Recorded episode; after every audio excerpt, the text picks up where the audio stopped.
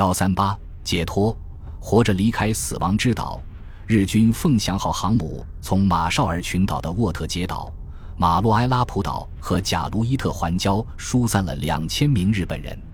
圣诞节前两天，一点二万名日军士兵和平民从波纳佩岛撤离。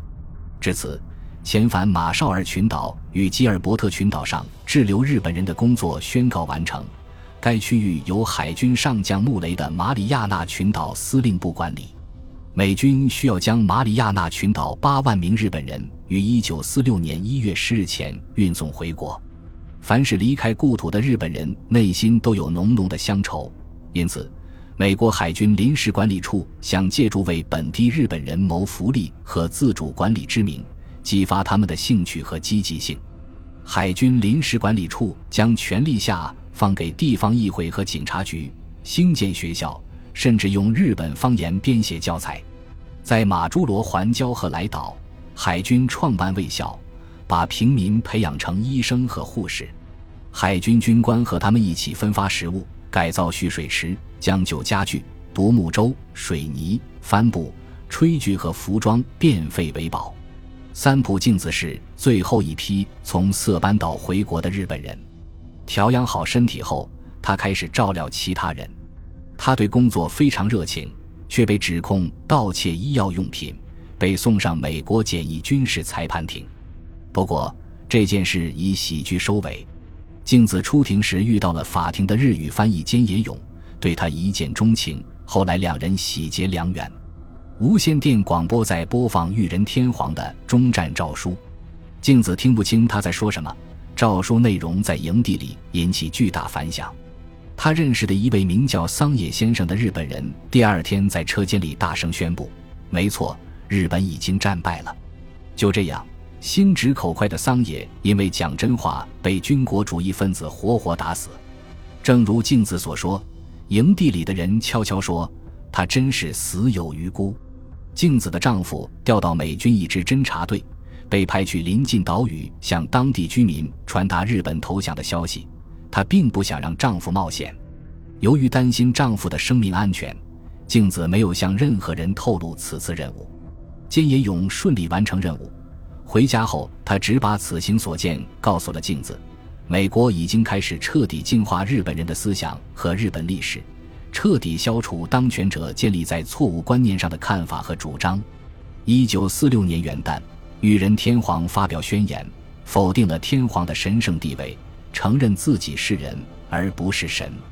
镜子奉命给家里的亲戚写信，他的父母姐妹都住在天宁岛，他们现在还活着吗？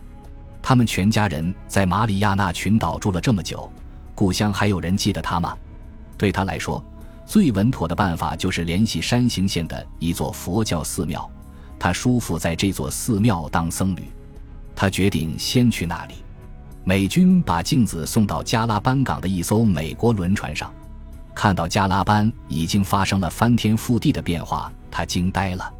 这座城市规模迅速扩大，到处都是新建筑。街道上人声鼎沸，船队很快便起航了。当他乘坐的轮船安全驶出港口时，一艘日本护航驱逐舰鸣笛示意，美国货轮齐声回应。镜子转身，最后看了一眼色班岛，他注视着塔波查山，向他的病人、士兵和在这里光荣战死的人永别，包括他永远葬身在色班岛的哥哥。镜子看到的第二座山便是富士山。当这座覆盖着皑皑白雪的圣山映入眼帘时，他几乎要窒息了。刚回到日本的镜子遇到了一连串神奇的事情。他叔父所在的山形县寺庙现在已经变成了一座难民营，用来收容战争中流离失所的学龄儿童。一九四六年三月二十一日，他来到寺庙，在难民宿舍发现了亲生妹妹藤子。镜子知道，藤子此前乘坐一艘货轮离开了马里亚纳群岛，后来据说有几艘货轮被击沉了，现在又重新见到妹妹，他顿时精神抖擞。他们紧紧拥抱在一起。藤子告诉姐姐，他乘坐的那艘货轮确实被击沉了，但这次袭击靠近日本本土，所以被及时救起。另一艘船将他从海里救了上来。随后。她与镜子一起来到寺庙找叔父。趁着丈夫前往东京北部的福岛县探望家人，镜子带着藤子在东京四处闲逛。藤子很喜欢黑市，姐妹俩在东京住了几天，谈论他们在战争中遇到的人和事。镜子还抽空去了一趟原工作单位南太平洋贸易公司总部，公司给了他一张面额一千日元的退休金支票。镜子在色班岛难民营只有四百日元的工资。所以这笔钱对他来说是很好的补充。然而，就在同一天，街头流氓把他所有的钱都抢走了。对镜子而言，重归故土并没有任何损失。到达他叔父所在的山形县寺庙后，她惊讶地发现自己怀孕了。她跟僧侣们住在一起，等待丈夫从福岛回来。镜子住的房间有壁炉取火，叔父和婶婶对她悉心照料。还慷慨地给她提供味增稀饭和萝卜片。日子久了，婶婶知道藤子在黑市工作，心有不满，怀疑镜子也在做同样的事情，所以扬言要把姐妹俩赶出去。一九五六年五月四日，藤子和镜子经历了一件难忘的事：山形县每年一度的三圣山朝圣活动正在进行。姐妹俩在欣赏樱花的时候，发现一座桥的对面有两位跟她们年纪相仿的女孩。身怀六甲的镜子穿着一件宽松的衣服，那是麦克阿瑟的占领军提供的美国陆军长裤。那两位女孩也穿着类似的服装，背着美国军队派发的背包，背包背面绣着几根白色布条。他走近，发现布条上写着两个字“三浦”。那两个女孩竟然是镜子的妹妹，她们与镜子父母生活在一起，全家人都沉浸在中风的喜悦中。彼此倾诉各自的经历，当然，他们在天宁岛的磨难大同小异。所幸他们的结局并不悲惨。为了躲避轰炸，镜子的父母和三个姐妹躲进山洞避难。不久，山洞就遭到美军攻击，一连串的爆炸使他们身负重伤，脑部也受到震荡。镜子父母抱着浑身鲜血的女儿跑出山洞。他们原本想跳崖结束生命，刚走出山洞，他们就遇到了一辆美军坦克。镜子母亲朝这辆钢铁怪兽怒吼着，只求一死。就在这时，美军的一名日裔翻译上前好言相劝，然后挽着他的手上了一辆吉普车。他的两个女儿还活着，但年子可能撑不住了。他的肚子被炸开了一道口子，他母亲脱下缠腰带绑在年子的肚子上。防止内脏流出来，美军军医给他做了手术，保住了他的性命。最终，他们跟着最后一批被遣返的侨民回到日本。就在全家团聚后的第二天，镜子分娩产下一个女儿。战争带来的创伤永远难以磨灭。冲绳岛集体自杀的幸存者曾被逼杀死自己母亲和兄弟姐妹的金城成亮说。和平的降临意味着人们的心态从畸形恢复到正常，但是我越想恢复到正常心态，那种畸形心态就会反弹的越厉害，我的内心无比痛苦。别忘了，那时我还是一个小孩，心智还没有成熟，不懂得批判国家意识形态，也不懂得思考集体自杀的意义。我只是在想，为什么我的母亲、弟弟、妹妹会死得这么惨？二十多年后，我才敢在公众面前谈起集体自杀这件事。绝大多数岛屿都希望淡化这段历史，我能理解他们的痛苦。在色班岛历经千难万险后，镜子活了下来，能够从死亡之岛活着回来，这本身就是一种解脱。一九四六年底，美国海军完成了太平洋地区大规模遣返日本人的工作，共计遣返五百一十多万人。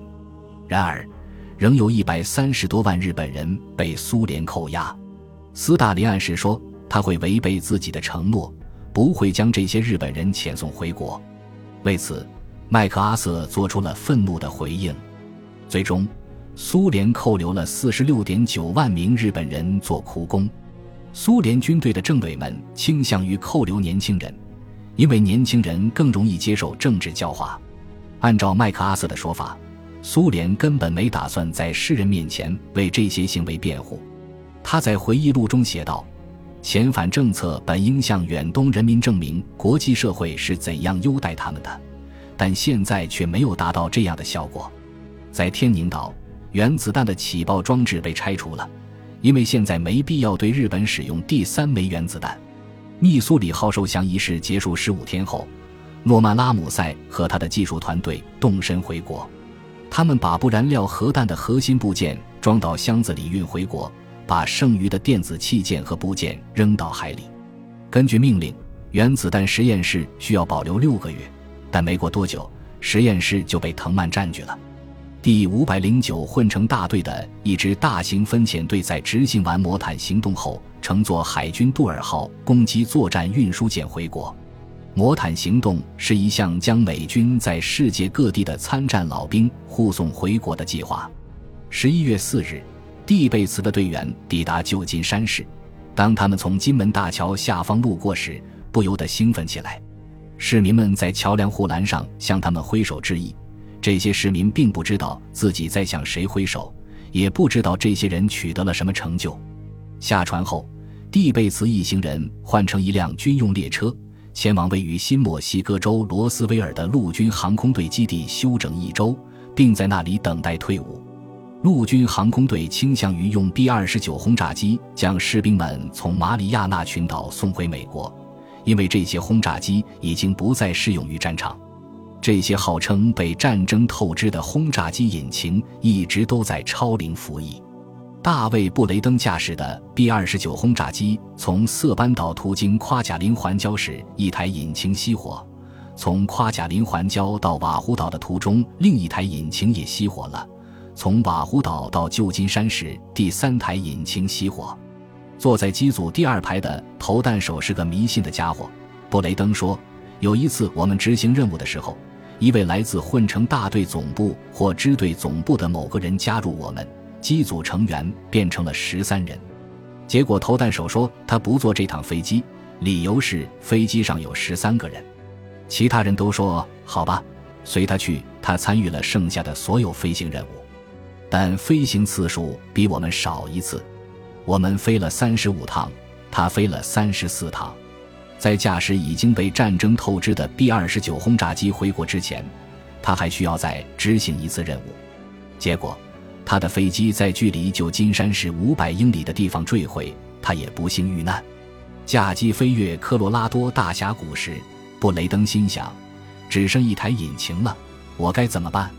随后，他们在俄克拉荷马州的停客机场着陆，给这架飞机换上了三台全新的莱特 R 三三五零引擎。飞机引擎可以修补，飞行员身体和精神的损耗就不那么容易弥补了。绰号“快乐小子”的哈洛伦说：“战争结束后，我们的机长没活多久，他自杀了。”一名记者问他：“回家没多久，他就去世了。”本集播放完毕，感谢您的收听，喜欢请订阅加关注，主页有更多精彩内容。